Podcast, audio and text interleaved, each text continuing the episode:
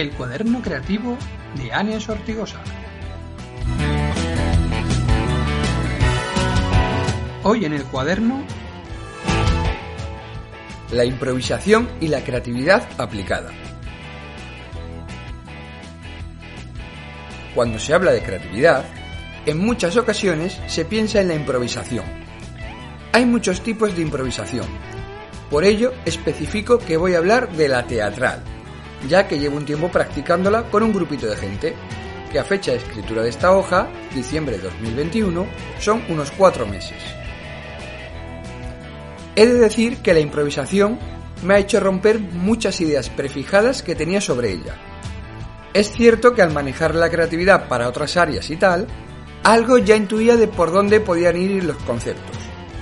En cambio, una de las ideas prefijadas es que la improvisación tiene bastante teoría detrás, que no va en línea de la creatividad, sino de conocerse uno mismo. Otra cosa que me ha llamado mucho la atención es que en este campo, pese a que hay que dejarse llevar por la situación para que la acción fluya y la escena se desarrolle, los improvisadores tienen que mantener una actitud neutra. Tanto dejarse llevar en exceso como estar frío provoca una falta de concentración y puede sacarte de la improvisación que está ocurriendo. Este otro punto que me gusta mucho es que la improvisación no está en el imaginario de las personas que actúan ni en quien la ve. Es intangible.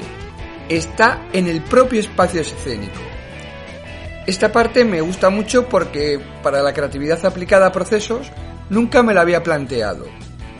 Y es algo que ayuda a generar más ideas y que se siga un planteamiento alineado entre todas las personas. La improvisación tiene cosas en común con la creatividad aplicada en el mundo empresarial, como la parte de aceptar o de evitar la negación. Todo sirve y se puede incorporar. Aunque ahora voy a seguir por el camino de las diferencias. Algo que echo de menos respecto a procesos creativos aplicados es que en la impro todo es abierto.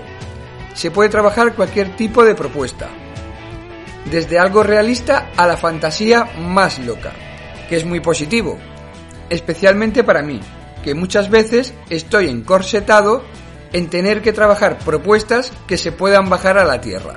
Para encontrar propuestas sí que salgo de los límites, pero luego hay que adaptarla y transformar la idea para que entre en los términos reales.